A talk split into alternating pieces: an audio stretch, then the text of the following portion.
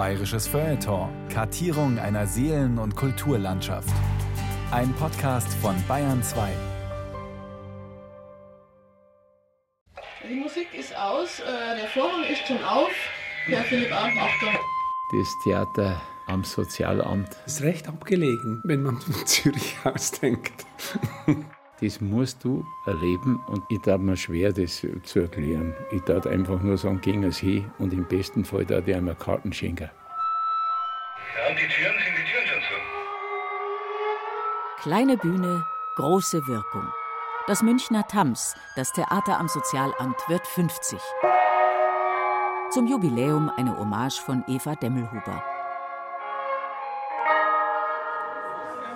Also Sie sind richtig hier, Sie sind in Schwabing und Sie wissen Bescheid.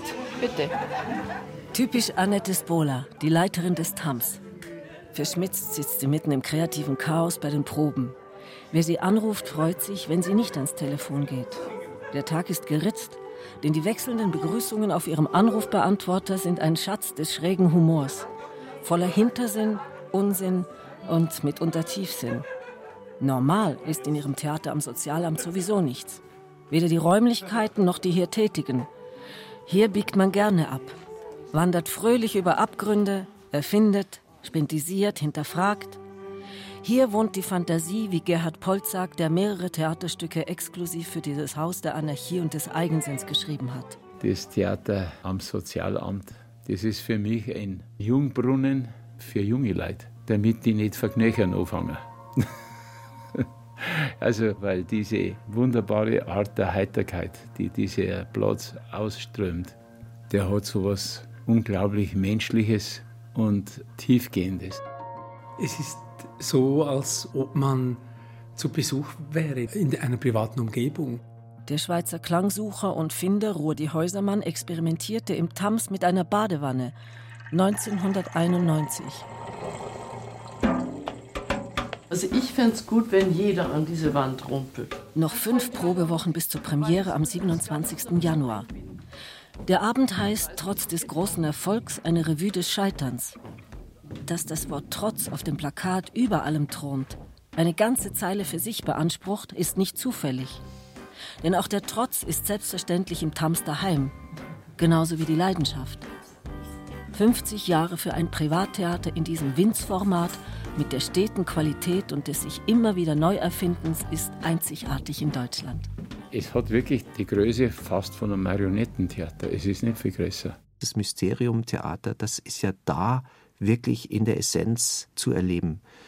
Diese Bühne ist ein Universum und ist ein anderer Planet, wenn man darauf geht. Und da fällt es genauso schwer, drüber zu gehen. Vor allem, wenn man dann gleich den Zuschauern dann noch auf dem Schoß fast sitzt.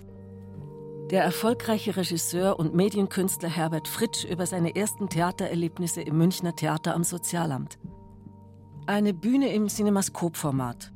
Zehn Meter breit, viereinhalb tief, mit einer einzigen Auftrittsmöglichkeit. Nichts drüber, nichts drunter. Eine überdimensionale Schuhschachtel und trotzdem ein Wunderwerk an Magie und Theaterzauber. Dank Eberhard Kürn, diesem kongenialen Bühnenbildner, der fast 30 Jahre die Stücke im Tams glänzen ließ, mit ausgeklügelten Lichteffekten und Hokuspokus-Erscheinungen hinter Gaseschleiern. Kürns Ideen und die Kraft seiner Bilder trugen maßgeblich zum Erfolg des Theaters bei. Wie ich hier reingestolpert bin, da bin ich noch zur Schule gegangen. Ich war da vielleicht so 16 oder 17 und das war die Bühne einfach. Genial seine Idee, Karl Valentin in die Wüste zu schicken seinen Gedankenkosmos in eine Dünenlandschaft zu setzen mit weitem Blick ins flirrende Rund der Erdkrümmung, wo am Horizont schemenhaft Nomaden und Händler prozessionsartig vorbei irrlichtern mit Bügeleisen und allerhand Tant wie eine Fata Morgana des Irrwitzes. Der Regen ist eine primöse Zersetzung. Die wissenschaftliche Plauderei Karl Valentins über den Regen etwa, mitten zwischen Sanddünen und gleißender Sonne, katapultiert den Text in noch einmal ganz andere fantastische, ja philosophische Dimensionen. Glydensäure zu zersetzen, um Binocuminilien zu erhalten. Doch nur an der Duplikation scheiterte der Versuch. Interessant zu wissen, dass man noch nicht weiß, dass der berühmte Regenwasserforscher Rem Bremerdeng das nicht gewusst hatte. Bevor der erste geschlossene Valentin-Text anfing, hatten wir 20 Lichtstimmungen. Das muss man sich vorstellen, in einem kleinen Theater 20 Lichtstimmungen, bevor das Stück losgeht. Wir haben dann barfuß ja alles gespielt. Wir haben dann kurz, bevor es rauskommen ist, sämtliche Kostüme unten angesenkt, dass sie alle von der heißen Wüstenerde verbrannt waren. Und wir haben ihn ja heißer gespielt, als er war.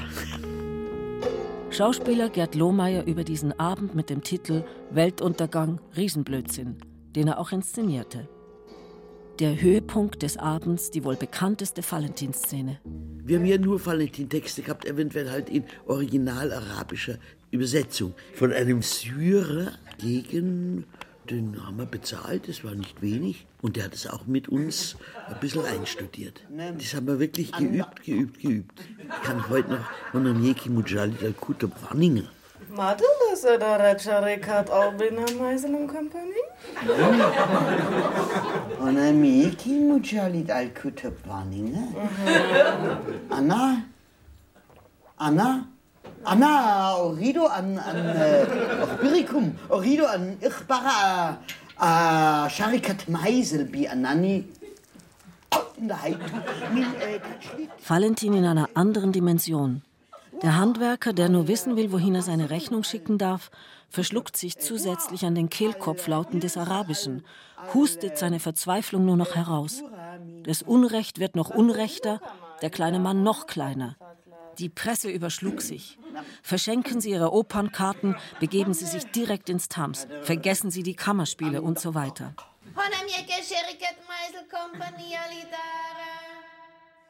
Auch die Jelinek-Inszenierung zwei Jahre später, Er nicht als er, wurde von der Kritik hymnisch gefeiert.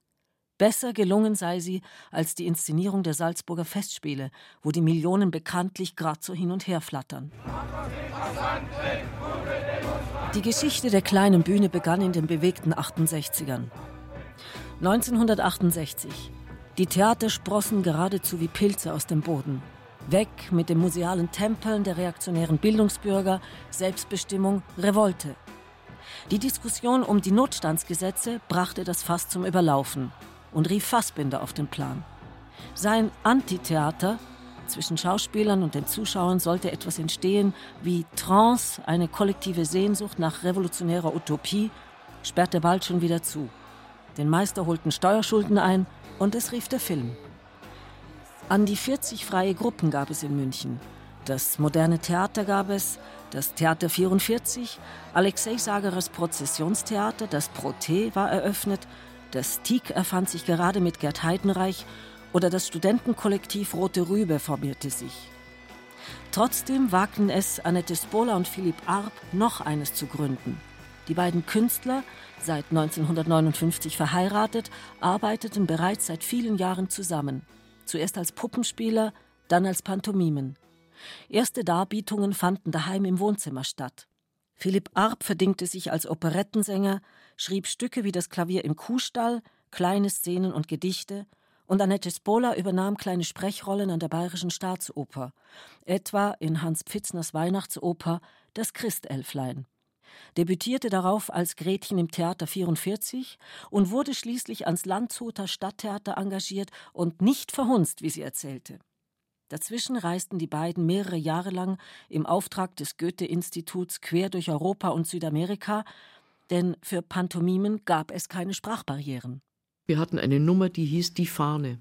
Und es war einmal sozusagen wie ein Theaterheld ne, mit Fahne aufgetreten, das war der Philipp, und fällt im Krieg sozusagen und liegt dann da mit dieser Fahne. Und ich als Frau komme und zertrample diese Fahne. Du glaubst es nicht. Sie haben Briefe geschrieben, da waren Deutsche drin, ne, in Argentinien damals, und haben sich beschwert beim Goethe-Institut, dass die Fahne verunglimpft wird. Eine Fahne, die gar nicht da war. Aus war's mit der Karriere beim Goethe-Institut. Die Sehnsucht nach Sprechtheater und einem eigenen Haus reifte, als sie 1968 nach München zurückkehrten. Über einen Freund erfuhren sie von einer Bauruine nicht weit vom damaligen Feilitzplatz, wo die Schwabinger Krawalle 1962 ihren Anfang nahmen. Längst hätte sie abgerissen werden sollen. Doch die Bruchbude lag vergessen in einem Hinterhof und gammelte vor sich hin. Da bin ich, ja, uns angeschaut, bin ich zur Stadt, so jung, fesch und äh, naiv natürlich. Und die haben mich so ein bisschen komisch angeschaut, dass ich da Theater machen will. Mhm, mhm. Ja, naja, nach einiger Zeit habe ich einen Vertrag bekommen für ein Abbruchhaus, wo ich zuständig bin für alle Reparaturen. Und dass, wenn sie mir kündigen, das innerhalb von einem halben Jahr müsste ich dann ausziehen und so. Das war der Vertrag. Für knapp 400 Mark Miete.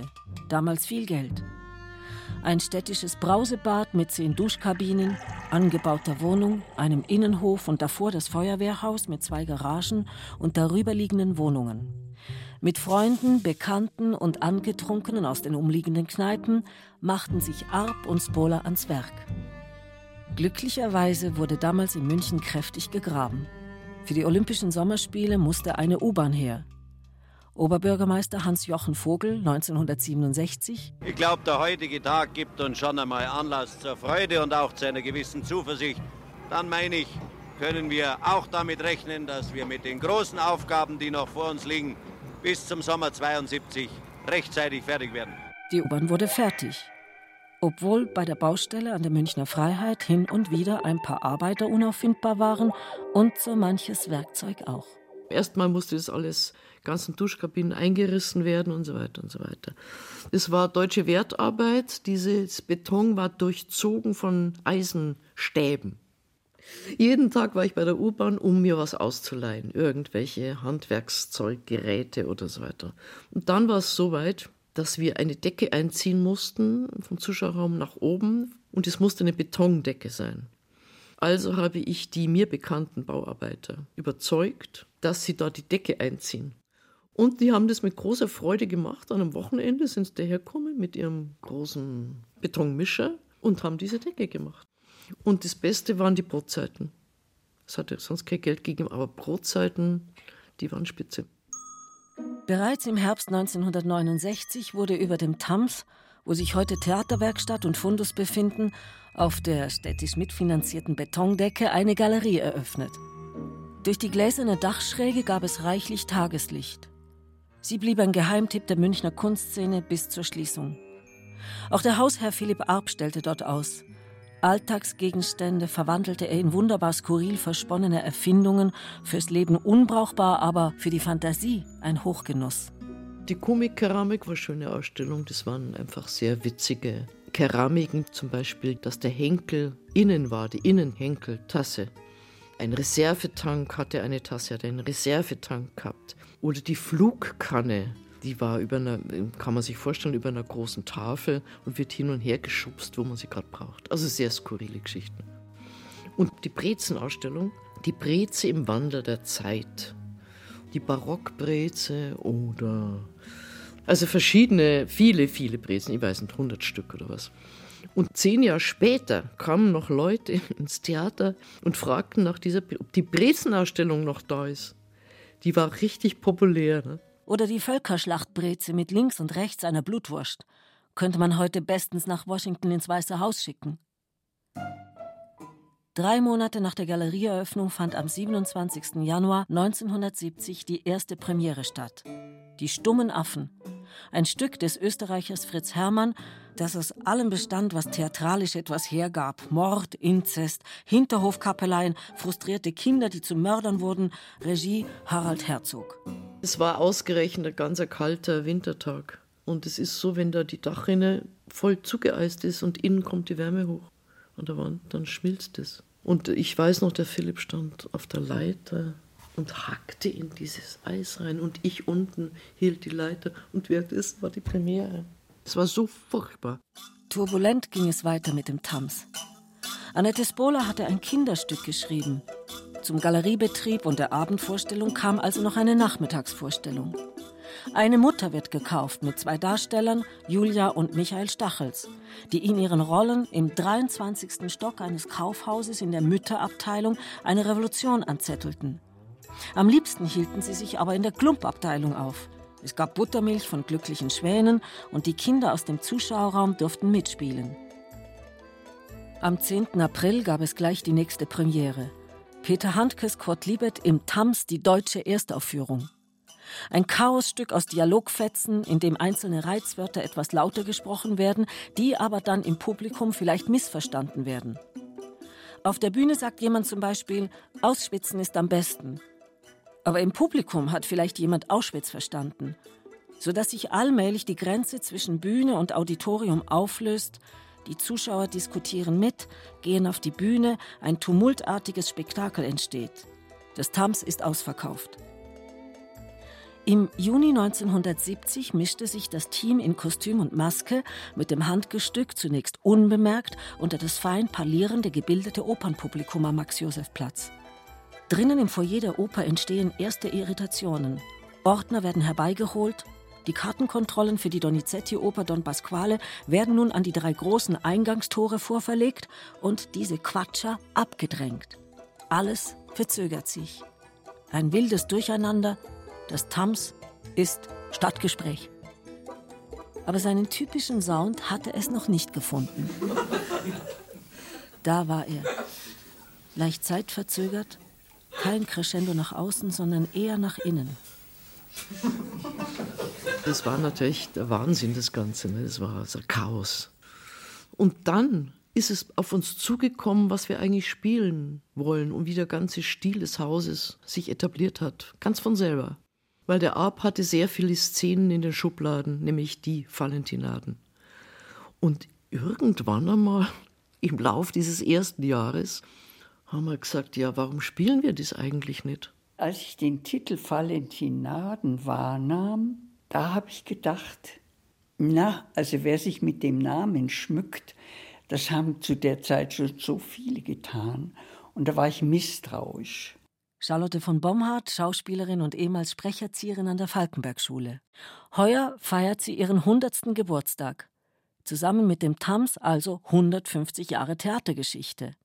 An den Kammerspielen stand sie zum Beispiel neben der großen Therese Giese auf der Bühne und als 15-Jährige erlebte sie im Hotel Wagner im Keller Karl Valentin noch persönlich. Und da war ich misstrauisch haben wir gedacht, aber anschauen will ich es doch. Dreh mal die Karten um. Ja, ja, dann war ich einfach hin und weg. Die eine Sache mit den, wo sie nach Venedig fahren und die Postkarte schreiben. Wir sitzen hier und wir schreiben an dich. Wir sitzen in einem Café. Besonderer muss es klingen. Ja, was soll man das Besondere klingen? Wir sitzen in strömendem Regen auf der Straße. Und vor allem dieser absolute, unumstößliche Ernst, mit dem er den Text vorgetragen hat. Es war einfach verzaubernd. Wir gehen hernach Würstel essen. Nein, nein, Würstel mag ich nicht so gern. Würstel nicht. Knödel mögen Sie auch nicht. Nein. Für Sie wäre so ein Mittelding das Richtige. Zwischen Knödel und Würstel. Oh ja? Wo gibt's denn das? Das gibt's überhaupt noch nicht. Würstel sind was Längliches und Knödel sind rund. Die Verbindung wäre dann ein Knürstel. Die Valentinaden. Der Durchbruch für Spola und Philipp Arp, der über den lautlosen Mittelpunkt der Schallplatte nachdachte, der verschroben irrwitzige Dialoge erfand im Geiste Karl Valentins und der bis heute über dem Theater schwebt. Die beseelte Empörung. Er hat nie was gemacht ohne seinen Hintergrund. Ne? Er hat halt immer seine Geschichte eigentlich mitgegeben.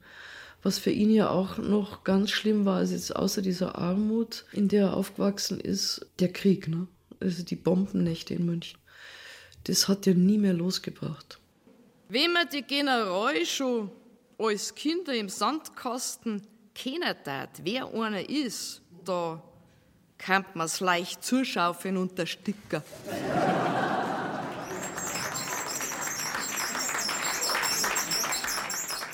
Bei diesem Geräusch wusste jeder der Tamsler und Tamslerinnen mit geschlossenen Augen, dass nun der von Arp selbst gebastelte Klavierautomat seinen Auftritt hatte. Der fast auf den Tasten liegende Pianeur musste die Bühnenumbauten überbrücken. Spola und Arp waren zusammen mit einer abendlichen studentischen Hilfskraft eine komplette Theatermaschinerie. Stückeschreiber, Dramaturg, Intendant, Inspizient, Bühnenbauer, einschließlich Spezialeffekte wie etwa Sprengungen oder einer Wachskerze, die langsam aus einem Blumentopf wächst, bedient wurde sie über ein ausgeklügeltes Schnürlsystem hinter der Bühne, Beleuchter, Tontechniker, Regie, Maske, Kostüm, Sekretariat, Besetzung, Proben, Anträge, Abrechnungen, Buchführung, Telefondienst, Putzdienst, Einlassdienst, Kartenabreißdienst, Thekendienst, Galerieaufsichtsdienst. So viel zur beliebten Frage. Sie sind Schauspieler, was machen Sie denn tagsüber? Hin und wieder büchste Philipp Arp aus. An die Münchner Kammerspiele. Zusammen mit Jörg Hube in Nepal zum Beispiel. Da habe ich ihn mal auf der Feilitzstraße getroffen und da hat er gerade gespielt mit dem Hube zusammen. Und auf die Frage, wie es ihm denn geht in den Kammerspielen, hat er nur gesagt, froh bin ich, wenn ich wieder daheim bin. Das war sein Kommentar zu den städtischen Bühnen. Aber aus dem Ausflug ins große Stadttheater entwickelte sich eine wunderbare Freundschaft. Denn der Autor von Nepal war der große Schweizer Erzähler und Dramatiker Urs Wittmer, der das Normale in die Welt des Surrealismus katapultierte. Ich bin dahin gefahren, relativ arglos, und es hat mir sehr gut gefallen. Und dann haben wir uns zusammengesetzt und haben uns sozusagen ineinander verliebt. Und die beiden bestürmten mich dann, oder was auch immer, für sie ein Stück zu schreiben. Und dann habe ich für die beiden Stan und Olli in Deutschland geschrieben. Liebesgedicht von Sten Laurel. Jetzt mach schon, komm. Kein Kind, das mich braucht, kein Baum, der mich straucht. Kein Buch, das mich liest. Kein Frau, die mich kiest. Urs Wittmer blieb bis zu seinem Tod im April 2014 ein Freund des Hauses. Er schrieb für das Tams 1988 Alles klar, ein Stück über das Aneinander vorbeireden, eine Groteske über den Irrwitz des alltäglichen Zusammenlebens, ein höchst amüsanter Slapstick aus Worten. Und unter der Regie von Jörg Hube spielte der Tiroler Kabarettist Otto Grünmandel, der im Tams fast wohnte und die meisten seiner Programme dort aufführte, den lieben Gott. Beim Ping-Pong geht's hin und her, anders als beim Kreisverkehr. Zu unser aller Gaudium geht es dabei rund herum.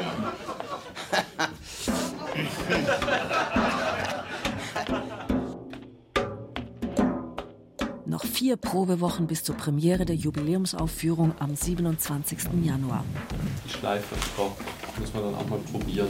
Aber lass es uns einfach nochmal probieren, Nee, weil ja, das da noch müssen wir gucken, wie wir das timen, weil wie viel da sozusagen dann dazwischen passieren muss. Du kannst ja auch mal nur ausprobieren. Ausprobieren. Und muss man sehen, die am häufigsten gebrauchten Regieanweisungen. Der Zuschauerraum ist voll mit Papierstapeln und Kostümbergen, dazwischen die Zivilklamotten der Schauspieler, leere Kaffeetassen, eine Windmaschine in der Ecke wartet auf ihren Einsatz. Fahrbare Untersätze, Kabel und Steckdosenleisten schlängeln sich durch die fünf Zuschauerreihen. Ein Tisch mit mehreren Bücherstapeln, ein Computer, ein Aufnahmegerät, Schreibutensilien und überall Kostüme. Noch sind es 150, sagt die Bühnenbildnerin Claudia Karpfinger. Der Auftrag? Also der Auftrag ist jetzt erstmal Quantität, also wir brauchen ganz viel und das muss man natürlich noch alles irgendwie strukturieren und sortieren und wann welche Umzüge stattfinden müssen. Also das wird noch ein Riesengeschäft. Zwischen dem wilden Treiben und Probieren sitzen die beiden Regisseure Annette Spola und Lorenz Seib, der seit 2013 zusammen mit der Prinzipalin das Haus leitet. 17 Schauspieler auf der Bühne gegen 70 Leute im Publikum werden es sein, später, wenn es voll wird, das kleine Theater am Sozialamt bei der Premiere. Und das Konzept? Das ist zu früh für ein Konzept. Noch gibt es kein Stück. Noch. Und gäbe es eines, würde man mit dem Stück spielen, die Grenze zwischen Realität und Illusion porös werden lassen. Man versucht mit einer Idee spielerisch umzugehen, es geht ums Suchen, nicht ums Finden. Deswegen wird hier nicht Kleist das Käthchen von Heilbronn gespielt, wie etwa die viereinhalbstündige Abschiedsinszenierung von Dieter Dorn am Münchner Residenztheater, sondern das Käthchen von Heilbronn habe ich mir anders vorgestellt. Wir suchen, was um die Worte herum ist, sagen Annette Spola und Lorenz Seib. Für mich ist Theater ja auch immer ein Abenteuer. Ne? Was wird es? Wie wird es? Und das wichtigste Wort ist Spiel. Spiel. Es muss ein Spiel sein, ein durchlässiges Spiel. Weil dann hat auch das Publikum, wenn es durchschaut, das Spiel, einfach Freude daran. Und einen Witz muss es haben, gell? Ein Gaudi muss halt sein. Die Frage, ist das schon der Anfang Oder gibt es überhaupt einen Anfang oder was macht einen Anfang aus und was passiert, wenn man den Anfang verpasst hat? Kann man den dann nachholen oder fängt man einfach später an? Die Tänzerin Urte Gudian, die das Tanzteam choreografisch begleitet, lädt zur Probe auf die Bühne. Die Musik und der Tanz verzaubern. Es wird leise. Entspanntes Lächeln auf den Gesichtern und sogar Annette Spola zieht es auf die Bühne.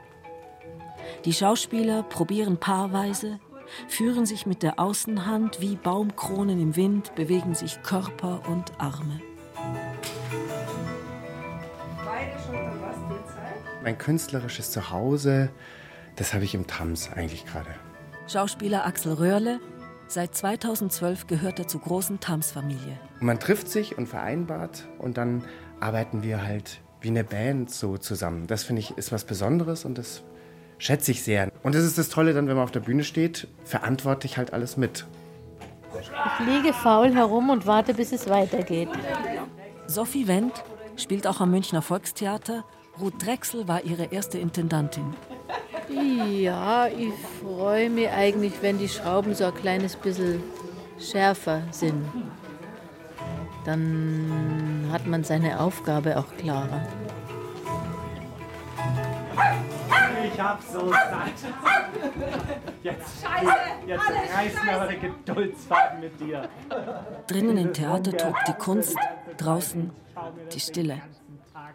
Hier auf dem Tams-Gelände hat sich in den letzten 50 Jahren kaum etwas verändert. Ein kleines Stück altes Schwabing. Zwischen all den Frittenbuden, Pizza aus der Hand und Döner macht schöner einerlei. Kommt man von der geschichtsträchtigen, zu betonierten Münchner Freiheit mit der monströsen Playmobil-Überdachungsscheußlichkeit, geht es zwischen dicht gedrängten Jugendstil und historischen Bürgerhäuserzeilen Richtung englischer Garten.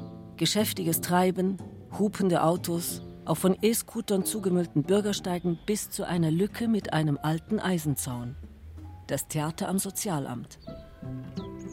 Ums Eck öffnet sich ein schmaler Hinterhof. Ein Karree mit weit über 100 Jahren auf dem Buckel. Neugierig folgt das Auge den Ecken und Winkeln, Vorsätzen und Simsen, dem Moos in den Ritzen, den Efeuranken und Blumengefäßen. Ein paar blecherne Scherenschnittfiguren lehnen an der Hauswand, zwei schlichte Gartenmöbelgarnituren laden zum Sinieren ein, zwei Schaukästen mit Theaterfotos und Zeitungskritiken. Man schaltet einen Gang runter und atmet durch. Wundersam läuft hier das Tams-Ensemble Büro, Theater und Vorderhaus aus dem rechten Winkel. Baukunst, die einst so visionär gepflegt wurde, die gerade zu verlassen, Häuser näher an die Straße, andere zurückversetzt zu bauen, um ein heimeligeres Gefühl zu erzeugen.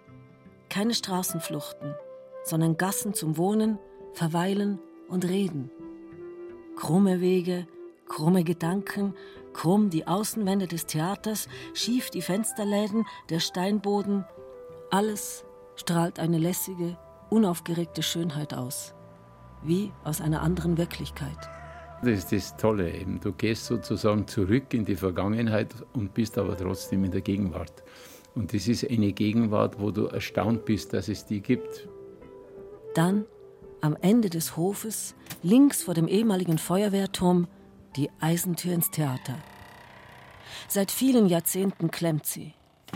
Nur wer hartnäckig und einigermaßen zielstrebig und rabiat veranlagt ist, gelangt zu den Preziosen ins Herz des Theaters. Der Schweizer Clown Pick, der hier im Tams in den späten 70ern mit seinem Kompagnon Pello seine ersten Programme spielte, bevor er mit dem Zirkus Roncalli und seiner Seifenblasennummer weltberühmt wurde, könnte eine Nummer aus diesem Uneingang machen. Ist man nach dem Kampf mit der Tür ins Foyer katapultiert, bremst einen ein gewaltiger Heizofen aus. Dicke Rohre schieben sich unter den Dachstuhl und seitwärts in die ehemaligen Brausekabinen. Räder, Ventile, Klappen, gediegene Druckmanometer und Thermometer. Ein technischer Koloss, ein Eisenkessel, der das Wasser für zehn Brausekabinen auf 47 Grad hochjagte. Für Mordgierig Heiter, einem Wilhelm Busch-Abend, durfte das Industriedenkmal schnaufen, rattern und klappern in eine Installation der Klangkünstlerin Cornelie Müller. Das städtische Brausebad in der Heimhauser Straße wurde 1905 eröffnet. Sieben Stück gab es damals in München. Brausebadbestimmungen. Die Badezeit einschließlich des Aus- und Ankleidens beträgt 15 Minuten und darf nicht überschritten werden.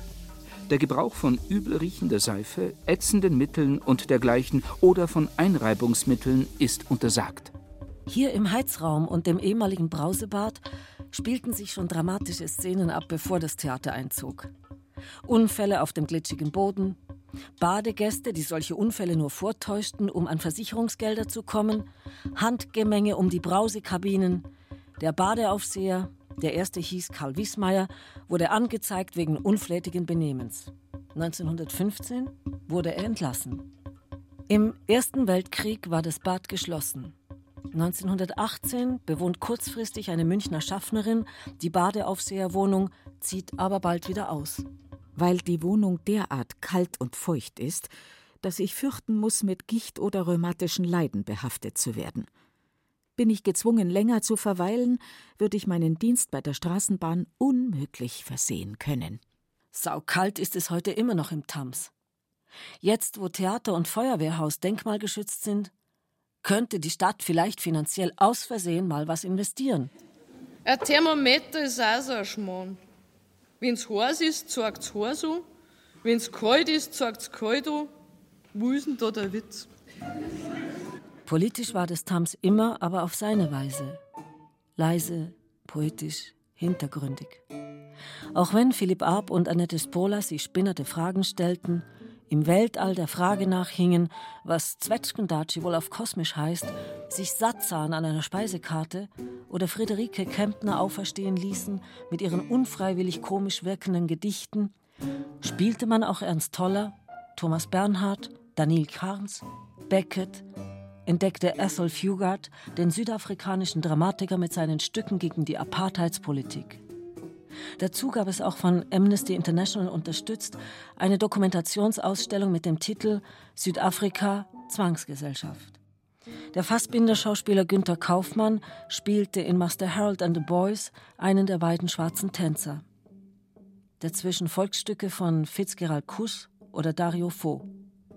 Die Spola orientierte sich bei ihrem Spielplan immer an ihren Interessen. Das hat auch mit Instinkt zu tun. Also ich bin ja kein Intellektueller, aber mit Instinkt hat es zu tun.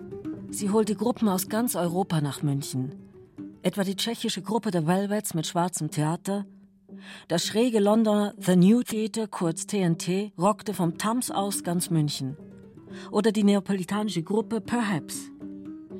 Und dazwischen immer wieder Karl Valentin mit Volker Prechtl, mit dem unverwechselbaren Gesicht und der markanten Nase. Wo muss ich einsteigen nach Italien? Gerade ist weggefahren. Wären Sie drei Minuten früher kommen, hätten Sie es noch erwischt. So, dann gehe ich nochmal heim und komme drei Minuten früher. 1992. Viele kleine Theater mussten schließen. Die Stadt vergab Gelder nach dem Gießkannenprinzip. Das Tams reagierte gewitzt theatralisch mit die Neueröffnung der Probebühne der Münchner Kammerspiele.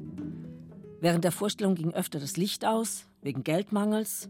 Und erst wenn in den Automaten wieder ein paar Groschen hineinfielen, wurde aus dem unbeleuchteten schwarzen Loch wieder eine Bühne.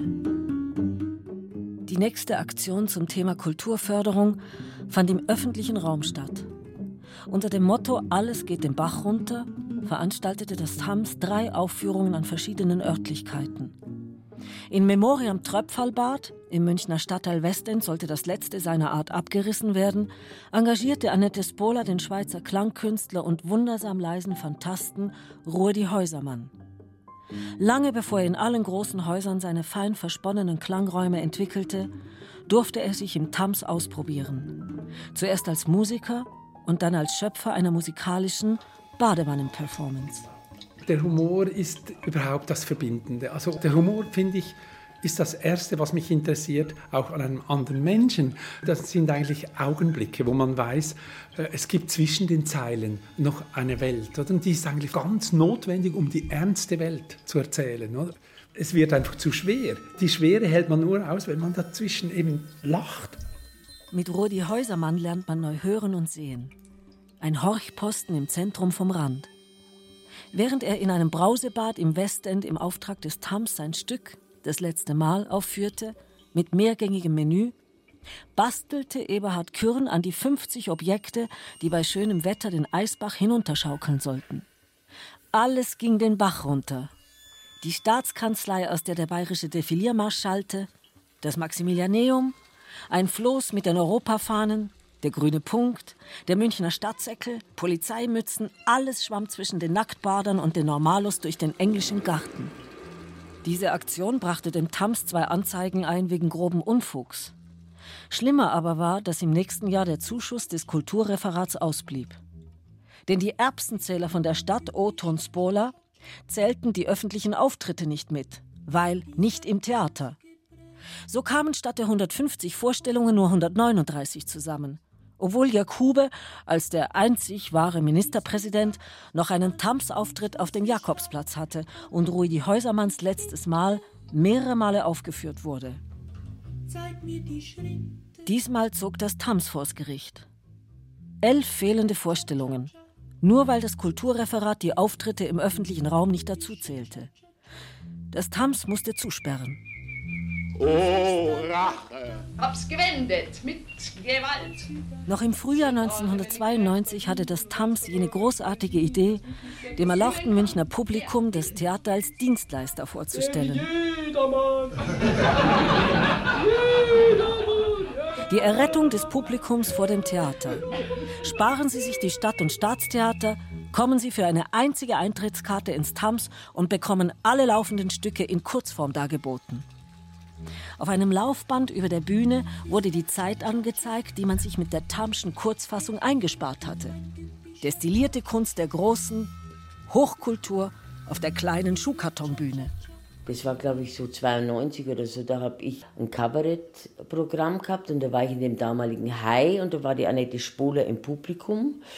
Und dann hat sie hinterher zu mir gesagt, kannst du den Polt nachmachen? Das war 1993 der erste Kontakt der Kabarettistin Maria Peschek mit dem Tams. Gerhard Polt und die Biermöselblosen spielten damals ihr drittes großes Programm an den Münchner Kammerspielen. Churangrati. Ein Straßenfeger wie München leuchtet und Diridari davor. Und das durfte natürlich auf der Schwabinger Bühne nicht fehlen. Während die Schauspieler auf der Bühne gespielt haben, die haben aus Münchner Erfolgsstücken kleine Szenen gespielt, Parallel dazu gab es eben Dienstleister. Im Publikum war Friseur, war da, einer vom Reisebüro, irgendwie äh, eine hat sogar die Beichte abgenommen, eine Domina war da. Es war eigentlich das, was sich jeder Schauspieler nicht wünscht, dass er auf der Bühne steht und ihm nicht die Aufmerksamkeit gehört, sondern dem Publikum. Und das hat irgendwie halt meinen Ehrgeiz getroffen, dass ich so spielen will, dass die die Dienstleister aber vergessen. Und dann habe ich von Paul eine Szene gespielt oder einen kleinen Monolog gehabt. Ja, und habe natürlich dann andere Sachen noch machen Ich weiß, dass ich als Zwerg auf der Bühne rumgerutscht bin von einem Eck zum anderen. Und mit dem Prechtel, ein Shakespeare-Stück, das war damals Romeo und Julia, war damals am Brese sehr erfolgreich. Und da habe ich die Kampfszene gehabt. Ich war einer der Väter mit einem angeschnallten Bauch. Also es war Fetzengaude. Zehn Jahre später kam die Prinzipalin wieder an mit der Frage, magst du mir nicht einmal ein Stückel schreiben? Und dann habe ich gesagt, ja. Und da habe ich quasi dieses Clownspaar, Charlie und Peppy, erfunden. Und es war auch ein Erfolg. Da wurde man halt dann als ein Traumpaar bezeichnet. Zwei Erzkomödiantinnen mit einem hinreißenden Gefühl für Timing und Lust an höherem Blödsinn und Irrsinn. In Anzug mit Schlips erforschten sie die Ungeheuerlichkeiten des Lebens. Manchmal wie dick und doof, manchmal wie Wladimir und Estragon, in weiblich und auf bayerisch. Und immer wollten sie die Welt retten. Einmal, da haben wir doch ausgemacht, so jetzt tricksen wir's aus und machen wir das jetzt ganz anders. Ne? Das machen wir so und so und so. Ne? Und dann hat sich herausgestellt, dass die zwei das vorher schon ausgemacht gehabt haben, dass wir ausmachen, dass wir so, so spielen. Ja, dann dann haben wir aufgegeben und dann haben wir uns gefügt. Mhm. Gefügt.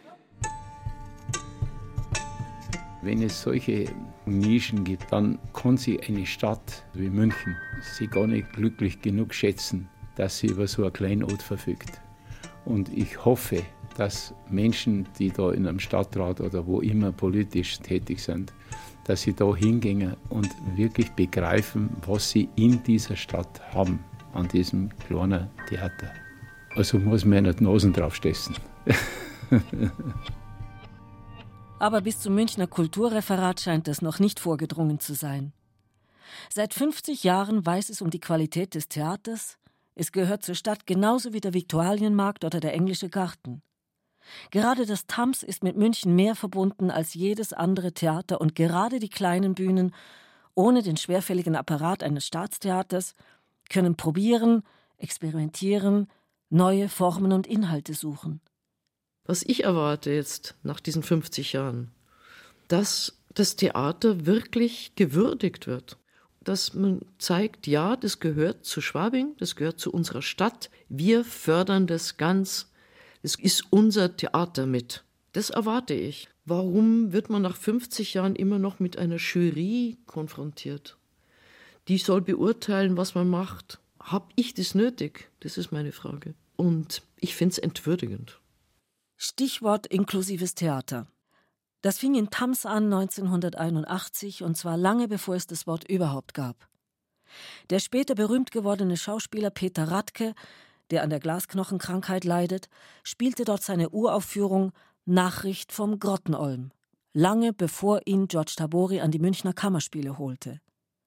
Auch das Grenzgängerfestival, das Annette Spola vor zehn Jahren ins Leben rief, bereichert München und ist heute wichtiger denn je.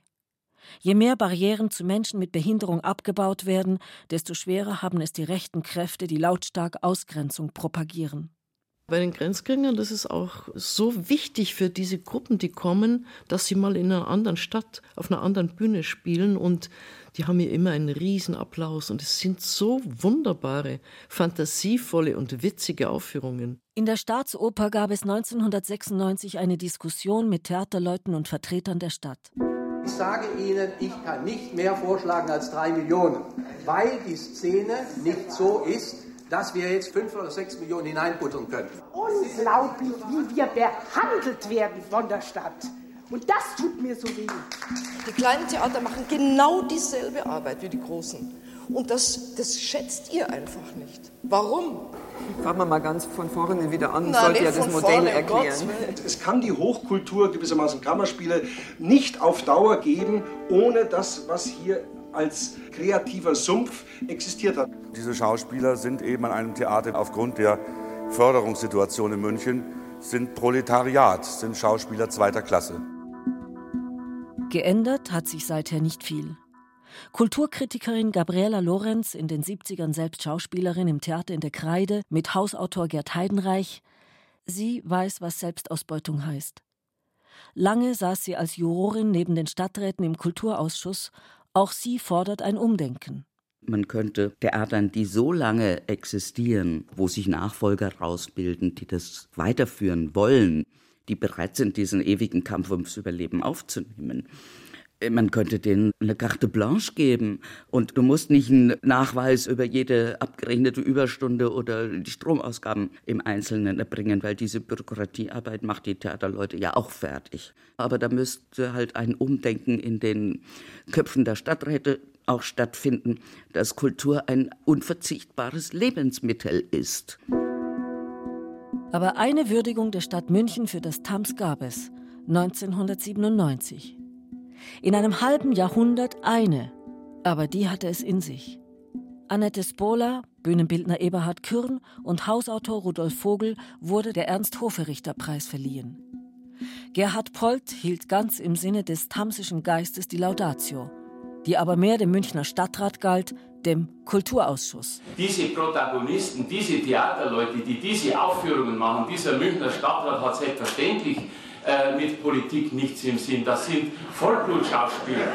Bei der Preisverleihung im vollbesetzten Stadtmuseum gab es auf Wunsch von Eberhard Kürn noch einen zweiten Laudator. Rudolf Vogel erinnert sich mit verschmitztem Lächeln.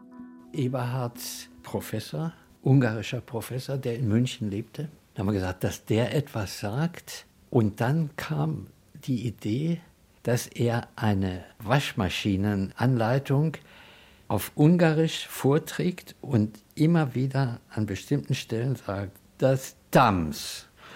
Und er hat das wunderbar präsentiert, das Tams. Und haben alle genickt im Publikum. Uns hat das natürlich mächtig gefreut und es ist genau aufgegangen, was wir uns so vorgestellt hatten für so eine Preisverleihung.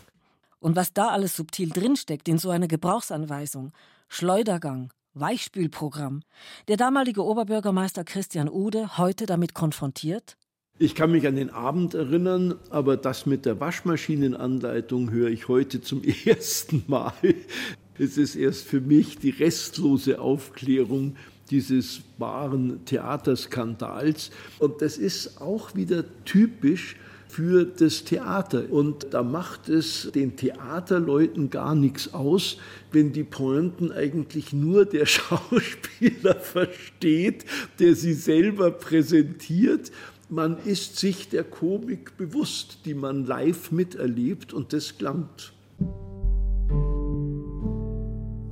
Eine Schwierigkeit war, Schauspieler zu finden, die diesen Weg, also diesen doch relativ neuen Weg, wie man Theater macht, mitgehen.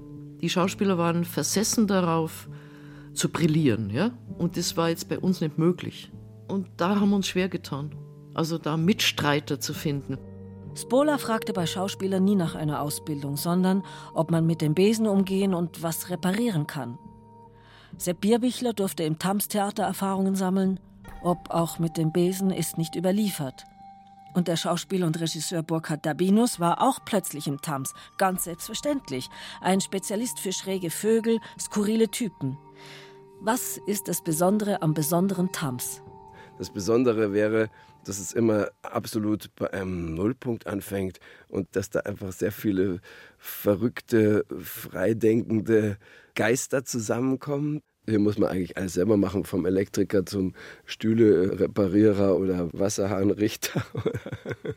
oh, da ist was kaputt an der Wasserleitung. Da müssen wir mal schnell schauen, warum tropft denn da oben? Äh, hat jemand eine Rohrzange? Ja, Rohrzange ist in der Werkstatt. Aber in einer halben Stunde fängt die Vorstellung an. Ja, aber das muss, die Toilette ist ja total verstopft. Wie machen wir denn das jetzt?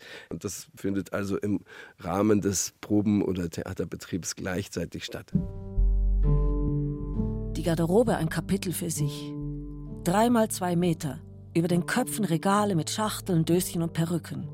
Wie das nächste Woche wohl bei der Premiere gelöst wird mit 17 Leuten. Und keine zwei Meter davon entfernt, über zwei ungleich hohe Stufen erreichbar, der einzige Aufgang zur Bühne. Aber hier ist eigentlich der eine Quadratmeter für die Bühnentechnik. Mehr als 35 Zentimeter im Durchmesser darf aber die, die hier arbeitet, nicht haben. Das hier ist mein Tonpult. Seit Jahren auf einer Höhe, die zum Bandscheibenvorfall führt. Aber man gewöhnt sich ja quasi an alles. Ich habe hier schon die Welt explodieren lassen. Ich habe hier schon Überschwemmungen ausgelöst. Über Gabriele Werbeck, die seit fast 25 Jahren hier neben ihrer Übersetzertätigkeit arbeitet, baumeln Dutzende von Kabeln mit rätselhaften Ziffern und Buchstabenkombinationen. Ein Zauberwerk aus Steckern und Dosen mit Etiketten bepflastert und nackert, Schnüren und Rollen, Lichtlein, rot flackernde und blau stoische. Eine falsche Bewegung und es fällt vielleicht etwas von oben herunter. Bewegen sich Wände und Kleiderstangen, wackeln die Ohren der Schauspieler, man weiß nie, was einen im Tams erwartet.